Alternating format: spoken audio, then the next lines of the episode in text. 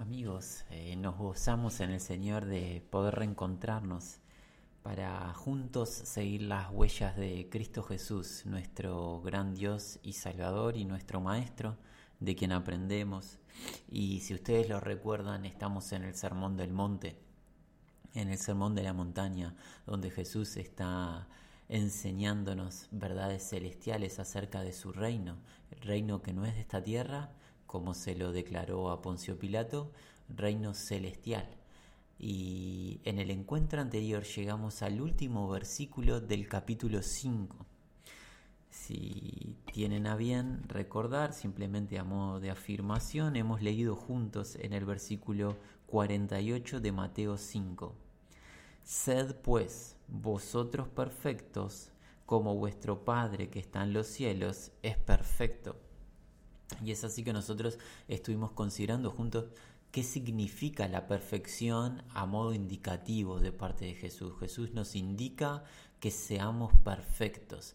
Bueno, estuvimos considerando a través de la declaración del apóstol Santiago, del autor de Hebreos y del apóstol Pablo, de que la perfección es un estado de madurez que se alcanza mediante las distintas tribulaciones, aflicciones, padecimientos que nos van formando, nos permiten permanecer, perseverar, ser eh, afirmados en Cristo y estar templados en la fe, además de una capacidad de poder a través del Espíritu Santo discernir, discriminar el bien, del mal, la voluntad de Dios, de la voluntad del mundo, discriminar cuál es la voluntad de Dios del error y poder siempre optar por lo que a Dios, le agrada y cuando no optamos por lo que a Dios le agrada, el Espíritu nos impulsa a la confesión, al arrepentimiento, para apartarnos del mal.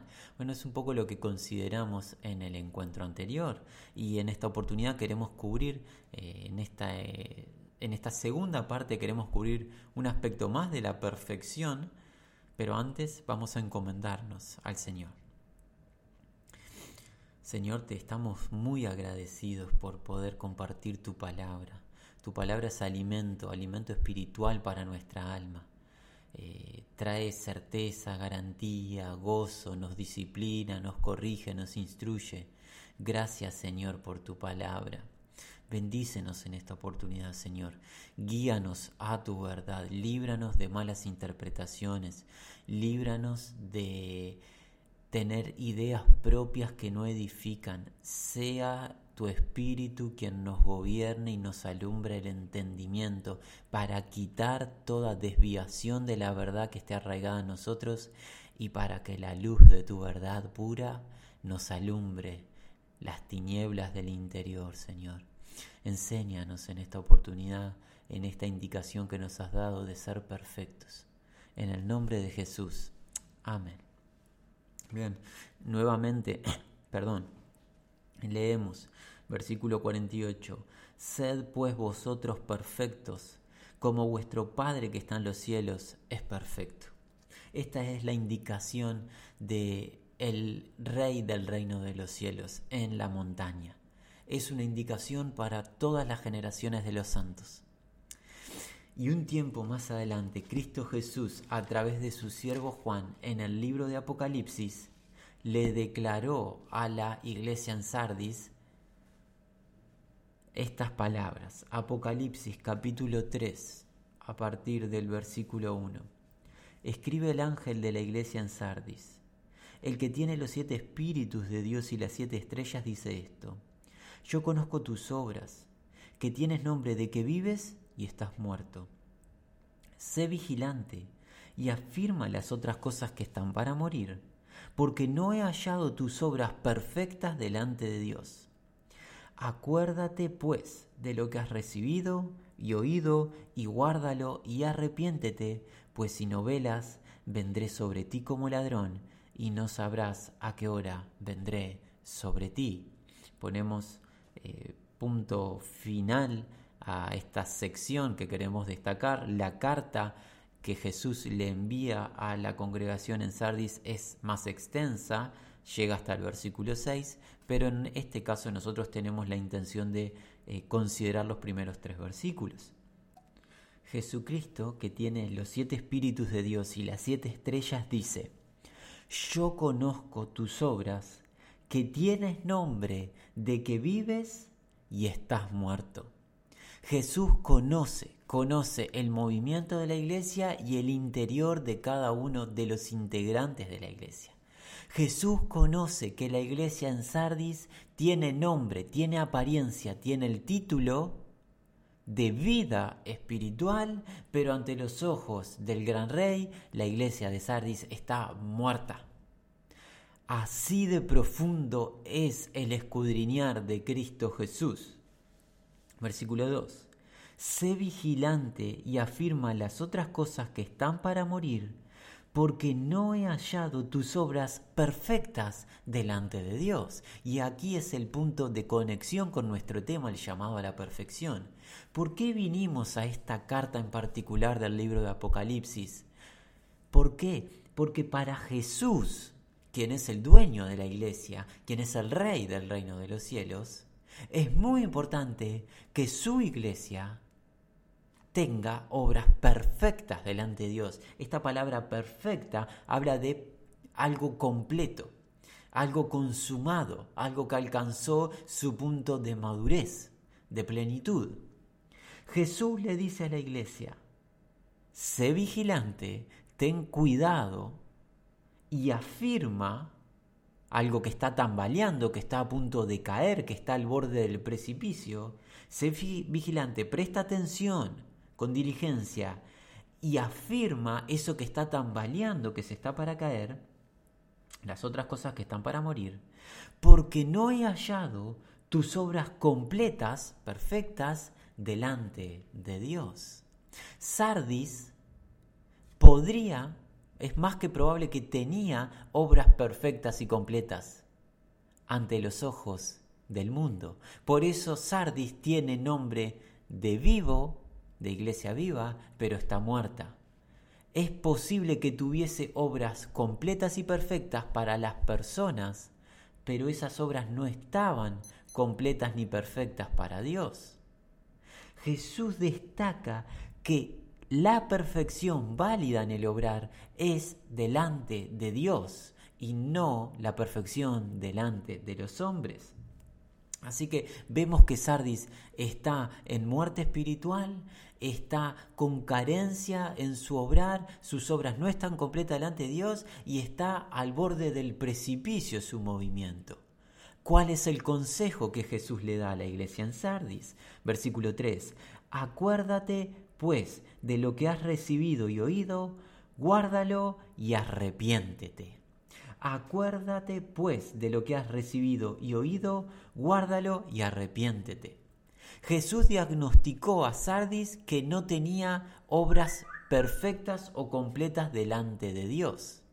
Y ahora Jesús aconseja a Sardis, le da la receta para solucionar el problema de no tener obras completas delante de Dios. La pregunta que a nosotros nos interesa obtener es, Señor, ¿Qué hacemos para ser perfectos en nuestro obrar delante de Dios? Porque Jesús nos está llamando a la perfección. Queremos tener obras perfectas delante de Dios. Bueno, la receta Jesús la enseña en el versículo 3. Acuérdate, pon memoria, pon la mirada en qué?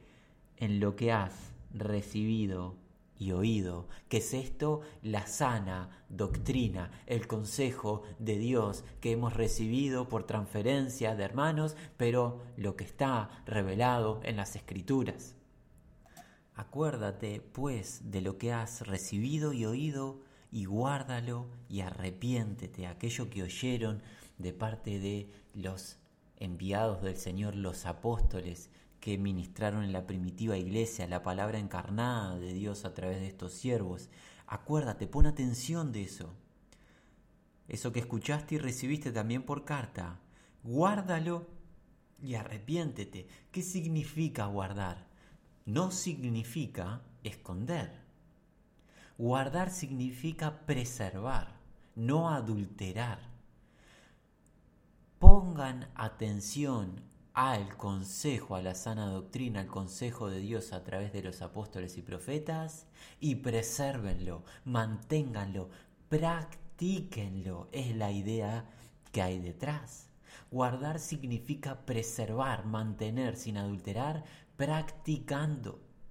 Así que vamos a, afirmar lo que acaba de decir Jesús. Jesús diagnosticó a Sardis como una iglesia que estaba tambaleando al borde del precipicio, con apariencia de vida espiritual, pero muerta espiritualmente, con obras que no eran perfectas ante los ojos de Dios. Jesús le aconseja para solución a Sardis que preste atención al consejo de Dios, a su palabra, a la sana doctrina y la preserve, la ponga en práctica, la tenga en consideración de manera continua, a diario, mediante el arrepentimiento. Y la pregunta que alguien podría decir, bueno, ¿qué es lo que debemos guardar? ¿Qué es lo que hemos oído? Y si bien la respuesta sencilla es todo el consejo de Dios, hoy queremos eh, de manera más concreta centrarnos en tres aspectos que nos da el apóstol Juan acerca del el perfeccionamiento, guardando, preservando eh, lo que hemos oído y recibido. Tres aspectos que nos, Juan nos relata en su primer carta que nos hablan del perfeccionamiento, el perfeccionamiento en el amor de Dios.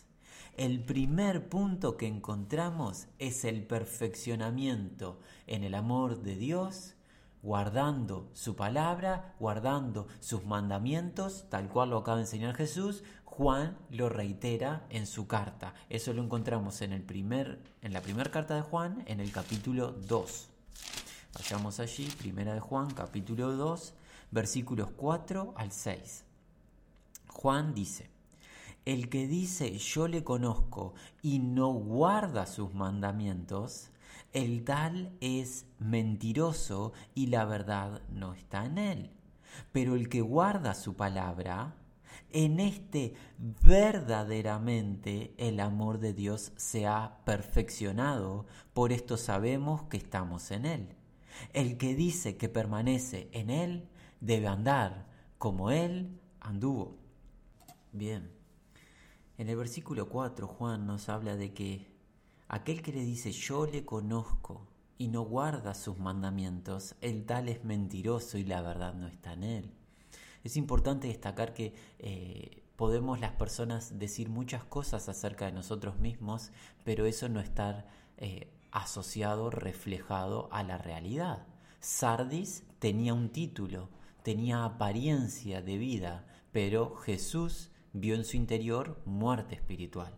Aquí Juan nos plantea la situación de alguien que profesa tener conocimiento, comunión, intimidad con Dios, pero no guarda sus mandamientos, no preserva su verdad, quiere decir, no practica la voluntad de Dios. Juan que dice que es, es un mentiroso dicho individuo y la verdad no está en él. Pero, en contrapartida, pero el que guarda su palabra, sus mandamientos, es de lo que se está hablando, en este verdaderamente el amor de Dios se ha perfeccionado. Por esto sabemos que estamos en Él. El que guarda, el que preserva practicando la palabra de Dios, los mandamientos del Señor, en este verdaderamente, realmente el amor de Dios se ha perfeccionado, quiere decir, se ha completado. El amor de Dios alcanza la plenitud, se completa, se perfecciona cuando los hijos y las hijas de Dios guardan los mandamientos de Dios, guardan su palabra, perseveran su palabra, perdón, sin adulterarla, practican la palabra del Señor, no son solamente oidores olvidadizos, sino hacedores de la verdad. Verdaderamente, realmente el amor de Dios se completa, se perfecciona en aquellos que guardan la palabra de Dios, porque el que dice que permanece en el Señor debe andar, caminar, vivir, conducirse manera de eh, vivir la vida como Cristo anduvo. El Señor Jesús, antes de ser arrestado, le dijo a Juan y al resto de los discípulos en el Evangelio de Juan, en el capítulo 14, en el versículo 15, Juan 14, 15, si me amáis, guardad mis mandamientos. Si me amáis, guardad mis mandamientos. Nosotros vamos a parafrasear a Jesús y vamos a expresar eh, una idea en paralelo a lo que Jesús está diciendo para una mayor comprensión. Ustedes me demuestran su amor guardando mis mandamientos. Ustedes me demuestran, me expresan su amor hacia mí, dice Jesús, guardando mis mandamientos, que quiere decir practicando, preservando mis mandamientos. El amor hacia Dios, hacia el Señor, no es un amor sentimental, no es un amor romántico. Es un amor total en la consagración del ser, un amor que tiene incluida la obediencia, la obediencia a su palabra, a sus mandamientos, en aquel que se consagra la obediencia al Señor, en aquel que carga con el yugo del Señor, obedece al Señor, allí el amor de Dios se perfecciona, alcanza la plenitud, se completa. Pero aquel que no guarda los mandamientos del Señor no ama al Señor y la verdad no está en él. Así que, retomando, volviendo unos pasitos hacia atrás, Jesús le dijo a Sardis, recuerda lo que has recibido y oído y guárdalo. En este caso, para ser perfectos delante de Dios, con obras perfectas, guardar los mandamientos, practicar el consejo de Dios. Porque al final del Sermón del Monte, cuando lo veamos, Jesús nos va a decir, no todo el que me dice, Señor, Señor, entrará en el reino de los cielos, sino aquel que hace la voluntad de mi Padre que está en los cielos. No se trata de expresar de labios muchas cosas, pero que la vida sea opuesta a dicha confesión. La fe genuina que salva, la gracia de Dios salvadora coincide en lo que profesamos de labios con nuestra conducta y actitud. Nuestra conducta y actitud cada día se empieza a parecer un poco más a la conducta de Jesús a través del poder del Espíritu Santo. De esa manera vamos guardando cada día los mandamientos del Señor. Si nuestra conducta no se empieza a asemejar a la conducta de Cristo que estamparon los autores del Nuevo Testamento, aquellos que le vieron y lo oyeron y estuvieron con Él, si nuestra conducta no se asemeja a la conducta de Cristo, tenemos que preguntarnos si realmente el amor de Dios está en nosotros y se ha perfeccionado en nosotros. Así que hemos cubierto el primer punto del perfeccionamiento a tener en cuenta. ¿Cuál? Guardar los mandamientos de Dios. En el, el que guarda los mandamientos de Dios, el amor de Dios se perfecciona en él, alcanza la plenitud. Segundo punto que Juan nos destaca en su carta. Volvamos a la carta de Juan. Estamos en Primera de Juan. Vamos ahora a ir al capítulo 4. Primera de Juan, capítulo 4. Juan nos dice en el versículo 12. Nadie ha visto jamás a Dios. Si nos amamos unos a otros, Dios permanece en nosotros y su amor se ha perfeccionado en nosotros. Segundo punto que Juan destaca acerca del perfeccionamiento, el amor los unos para con los otros. Perfeccionados en el amor de Dios, amando a los hermanos, es el segundo punto. Ahora, antes de considerar el amor hacia los hermanos, notemos cómo Juan comienza el versículo 12. Es muy importante. Juan dice, nadie, ninguno, ha visto jamás en ninguna oportunidad a Dios. Nadie ha visto a Dios, ningún individuo. La expresión que vio Moisés y los hijos de Israel acerca de Dios fue parte de la manifestación de la gloria de Dios que Dios le quiso mostrar a dichos siervos. Pero la esencia divina jamás nadie la ha visto. Pablo afirma esto en la carta que le escribió a Timoteo, en primera de Timoteo en el capítulo 6. Leamos a partir del versículo 13 para entender un poco el contexto, temando delante de Dios que da vida a todas las cosas y de Jesucristo, que dio testimonio de la buena profesión delante de Poncio Pilato, que guardes el mandamiento sin mácula ni reprensión hasta la aparición de nuestro Señor Jesucristo,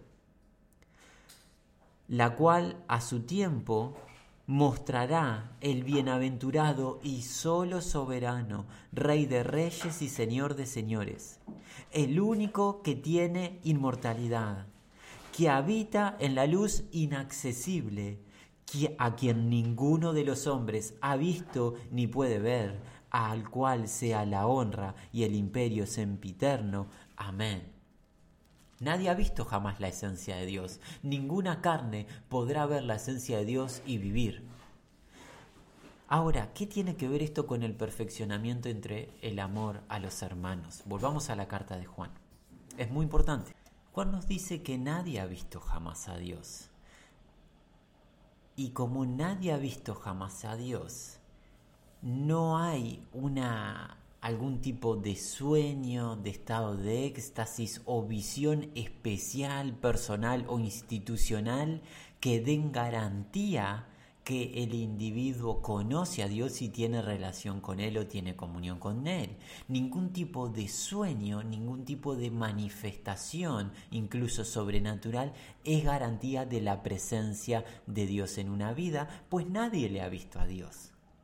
Pero ¿cuál es la señal inequívoca de la presencia permanente de Dios en medio de una vida y de una comunidad, la Iglesia de Cristo? Nadie ha visto jamás a Dios. Si nos amamos unos a otros, Dios permanece en nosotros y su amor se ha completado, perfeccionado en nosotros. Visiones, sueños, algún estado de éxtasis o alguna acción sobrenatural no son garantía de que Dios tenga comunión con una persona. Pero, pero, el amor entre hermanos es una señal inequívoca de la presencia de Dios en medio de hombres y mujeres y es la manera, es la segunda manera que hoy estamos viendo en la cual se perfecciona, se completa el amor a través de el amarnos los unos a los otros. Cuando hablamos de amarnos los unos a los otros, no estamos haciendo referencia a un amor simplemente sentimental ni un amor de palabras. El amor entre hermanos es un amor muy, muy profundo. Hemos cubierto por la misericordia de Dios en tiempos, semanas anteriores, hasta meses anteriores, en profundidad el cómo debemos amarnos. En audios anteriores se encuentra. Pero simplemente para refrescar nuestra memoria, vayamos a la definición del amor del cual se nos está hablando Juan y el amor que manifiesta y representa a Cristo, el amor agape, el amor fraternal no fingido. Primera de Corintios capítulo 13. Pablo lo empieza a detallar a partir del versículo 4. El amor es sufrido, es benigno, el amor no tiene envidia, el amor no es jactancioso, no se envanece. El amor es sufrido, padece, tiene paciencia y experimenta eh, distintos tipos de aflicciones, pero permanece a pesar de los padecimientos. Sufre, sufre y continúa adelante. Es benigno, es lleno, está lleno, está lleno de todo acto misericordioso de todo acto bondadoso, de todo acto de benignidad, de amabilidad. Está lleno de gracia. El amor es sufrido y es benigno. El amor, agape, no tiene envidia, no hierve, no hierve de celos por el bien del hermano. Eso no es amor de Dios. Eso no es amor. El amor agape no tiene celos envidiosos de el, la gracia recibida en otros hermanos. El amor agape no es jactancioso y no se envanece. No tiene una vana gloria vacía, no tiene exaltación de sí mismo, no se enorgullece por lo que es, pues todo lo que es lo ha recibido de gracia, ha sido un don derramado del cielo, por ende no hay espacio para la soberbia entre el pueblo de Dios, todo proviene de el Padre de las luces, de donde proviene todo don divino, y nada bueno proviene de nosotros. No hay espacio para la jactancia, ni hay espacio tampoco para una atención absoluta. El amor ágape no busca llamar la atención de los otros nos busca ser el centro de atención, esa es la idea que hay detrás de esta expresión de Pablo, no busca ser el centro de atención, pues el centro de atención es Cristo. El amor genuino a través del Espíritu Santo no busca ser el centro de atención, el centro de miradas de ninguna índole, sino que todo apunta hacia Jesucristo. Sigamos, no hace nada indebido, no busca lo suyo, no se irrita, no guarda rencor. No hace nada indebido, habla de mantener un patrón, una forma. ¿Qué forma mantiene el amor ágape? La forma de Cristo, la conducta de Cristo. Por ende, el amor ágape no hace nada que contradiga la conducta de Cristo. Cristo tuvo una manera de vivir en la tierra. El amor ágape, que es el amor de Cristo, nos conduce a imitar a Jesucristo. Si nuestra conducta es contraria a la de Jesús, si es hasta ofensiva a la vida de Jesús, porque nuestra vida está totalmente referenciada por el pecado y la práctica del pecado explícito, eso no es amor agape, porque el amor agape mantiene la conducta de Cristo, mantiene la forma de vida de Cristo, imitando a Jesucristo. Obviamente nosotros tropezamos, Cristo no tropezó, pero nuestra conducta se debe de asemejar a la de cada día un poco más. El amor agape, perdón, no hace nada indebido. No busca lo suyo propio, no tiene agenda personal, no tiene ambición personal, pues todo lo que hace es para la gloria de Dios, para que el nombre de Cristo Jesús sea exaltado en esta tierra. Nada hace para ser exaltado el mismo. Si hay un hermano o una hermana que busca exaltarse al mismo, no tiene amor. No tiene el amor genuino de Cristo, al menos no en ese momento. Está confundido, debe de arrepentirse. El amor agape no se irrita, no es fácilmente seducible al enojo, no se irrita, tiene eh, un temple que proviene del Espíritu Santo y no del ser natural, tiene un temple que soporta con paciencia las dificultades en el trato los unos para los otros y es lento para la ira, es lento para la ira. No guarda rencor, el amor agape perdona, perdona y olvida, no cae en hiel de amargura recordando el mal recibido, perdona el amor agape porque ha sido perdonado por Cristo. No se goza de la injusticia, mas se goza de la verdad. Jamás el amor agape va a festejar o celebrar o avalar ningún acto, ningún acto que esté fuera de la ley de Dios.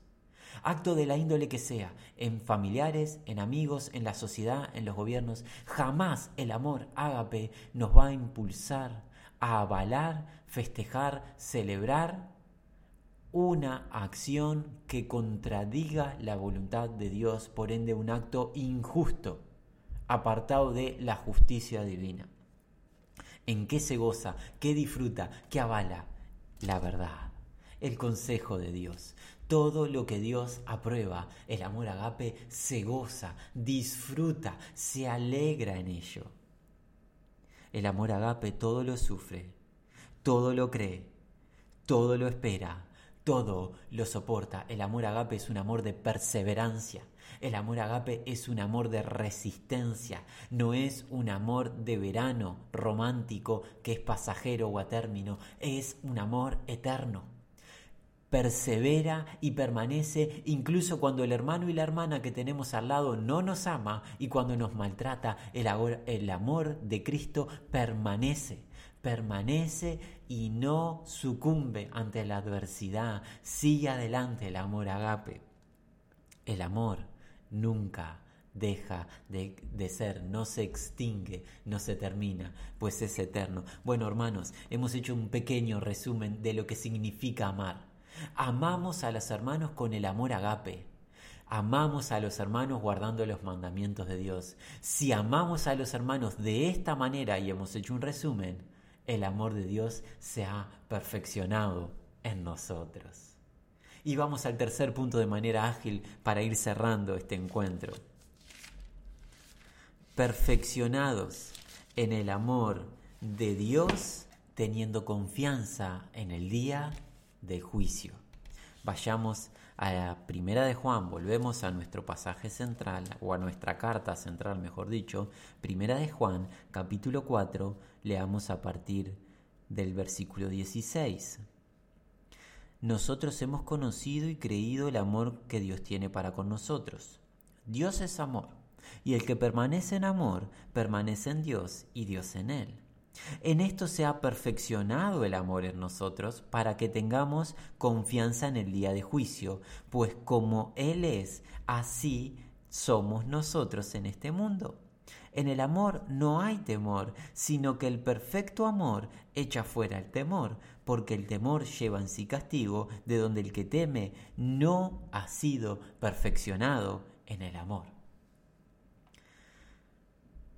El amor alcanza la plenitud, el perfeccionamiento en nosotros. ¿De qué manera? Mediante la confianza y certeza en el día de juicio. El amor de Dios alcanza la plenitud, la perfección en nosotros, comprendiendo la justicia absoluta e inmaculada del Dios vivo, la severidad de su justicia derramada en aquellos que han transgredido su ley y no han sido justificados a través de Cristo Jesús, una severidad mediante juicio perfecto con condena eterna. Y el amor alcanza la plenitud al comprender la severidad de la condena que Dios trae y tener confianza sin temor tener confianza sin temor, conociendo, comprendiendo la severidad del castigo que trae el juicio de Dios. ¿Por qué? ¿Por qué un ser humano, hombre o mujer, puede tener absoluta confianza y no tener ni un punto de temor del juicio venidero para toda carne. ¿Cómo un ser humano, cómo un hombre o una mujer puede llegar a ese punto en una convicción interna? Por estar inmerso, bautizado, unido a Cristo Jesús. Como le enseña el apóstol Pablo en el libro de Romanos capítulo 8, Versículo 1. Ahora pues, ninguna condenación hay para los que están en Cristo Jesús, los que no andan conforme a la carne, sino conforme al Espíritu. Ahora, pues, ninguna, de ninguna índole. Es imposible que haya condenación alguna, pero solamente para quién? Para los que están en Cristo. Ese estar es un estar activo, continuo, aquellos que han sido unidos a Cristo Jesús, aquellos que han sido bautizados en Cristo Jesús, que han sido inmersos en Cristo Jesús. Los que están en Cristo Jesús, que confían en Cristo Jesús plenamente, que han consagrado su vida a Cristo Jesús, no hay condenación posible. ¿Por qué? Porque Dios ya ha condenado a Cristo cuando Cristo se convirtió en pecado para pagar por la justa ira que Dios demanda por el pecado del mundo y Dios jamás volverá a condenar a Cristo Jesús, sino que lo ha glorificado con un nombre que es sobre todo nombre, para que en el nombre de Cristo Jesús toda rodilla se doble y toda lengua confiese su santo nombre.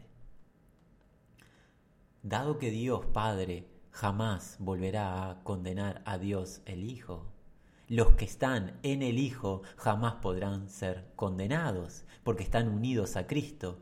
Si los hijos unidos a Cristo fueran condenados, Cristo tendría que ser condenado, lo cual es absolutamente imposible y contradice las Sagradas Escrituras. Así que Pablo con confianza nos dice, ninguna condenación hay para los que están en Cristo Jesús. Adelantémonos aquí en el capítulo 8 del libro de Romanos al versículo 12. Perdón, vamos a leer. Eh, vamos a leer a partir del 14, adelantémonos un poquito más. Porque todos los que son guiados por el Espíritu de Dios, estos son hijos de Dios. Pues no habéis recibido el espíritu de esclavitud para estar otra vez en temor, sino que habéis recibido el espíritu de adopción por el cual clamamos, Abba Padre, Papito. El espíritu mismo da testimonio a nuestro espíritu de que somos hijos de Dios. Y si hijos, también herederos, herederos de Dios y coherederos con Cristo, si es que padecemos juntamente con Él, para que juntamente con Él seamos glorificados. Pablo nos habla del bautismo del Espíritu Santo, esta bendición que Dios le prometió a Abraham que recibimos por confiar en Cristo Jesús. Cristo Jesús nos bendice con el Espíritu Santo. Ese Espíritu es el Espíritu con el cual Dios nos adopta como sus hijos. ¿Y qué más?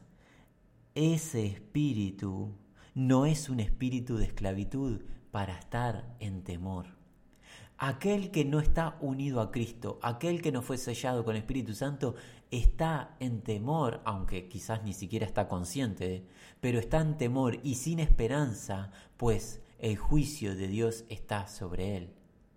Pero los que han recibido al Espíritu de Dios, los que han sido unidos a Cristo Jesús, no tienen espíritu de temor, porque están unidos al Señor y son adoptados hijos de Dios.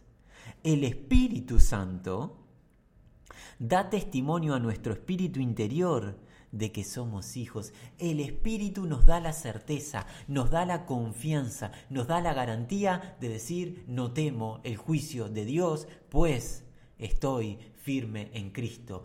Cristo me ha puesto y posicionado justo delante de Dios. Mi justicia no me sirve para nada, es inútil. La justicia que Dios me que Cristo me ha transferido por fe me preserva firme delante de Dios. Ninguna condenación hay para los que estamos en Cristo Jesús. El que está unido a Cristo, no hay condenación, no hay juicio venidero condenatorio. Es por eso que el amor se perfecciona a través del Espíritu Santo, dándonos certeza y convicción de que somos hijos de Dios unidos a Cristo, y si somos hijos de Dios unidos a Cristo, ninguna condenación hay. Es más, lo que tenemos es herencia que nos aguarda en los cielos. El verdadero amor se perfecciona, se completa en la vida de un discípulo cuando tiene la convicción en su interior, a través del Espíritu Santo, de que está en Cristo y que no hay condena. No hay condena, no hay ira sobre su cabeza, pues Cristo pagó. Cristo bebió de la ira que nos correspondía a nosotros y ahora nosotros estamos preservados para siempre. Vida eterna en Cristo. Eso se produce, esta confianza, esta garantía, esta certeza, proviene del Espíritu Santo dándonos convicción en nuestro interior. Así que hermanos, afirmando lo que hemos visto en esta oportunidad, hemos visto que el Señor ha percibido a la iglesia en Sardis de que sus obras no estaban completas, perfectas delante de Dios. Y le aconsejó que prestase atención al consejo de Dios, a la palabra de Dios y que la guardase. Nosotros nos preguntamos, ¿qué debemos guardar? ¿Qué tenemos que prestar atención? Juan nos ha asistido. Debemos de guardar los mandamientos de Dios, practicar su palabra, obedecerle. Debemos de amar a los hermanos,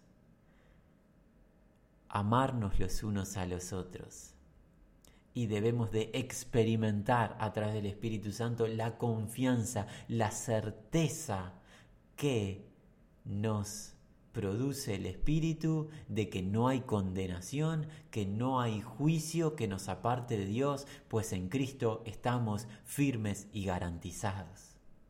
El amor se perfecciona en la vida de los hijos de Dios. Y así, si el amor se perfecciona en nosotros, podremos gozarnos en que nuestras obras están completas y perfectas delante de Dios y no ser hallados indignos como Sardi fue diagnosticada con una actitud indebida. Vamos a cerrar este encuentro con una declaración de Jesús bien ágil en el Evangelio de Mateo. Por favor, vayamos allí al capítulo 22. Mateo capítulo 22, leemos los versículos partir del 34.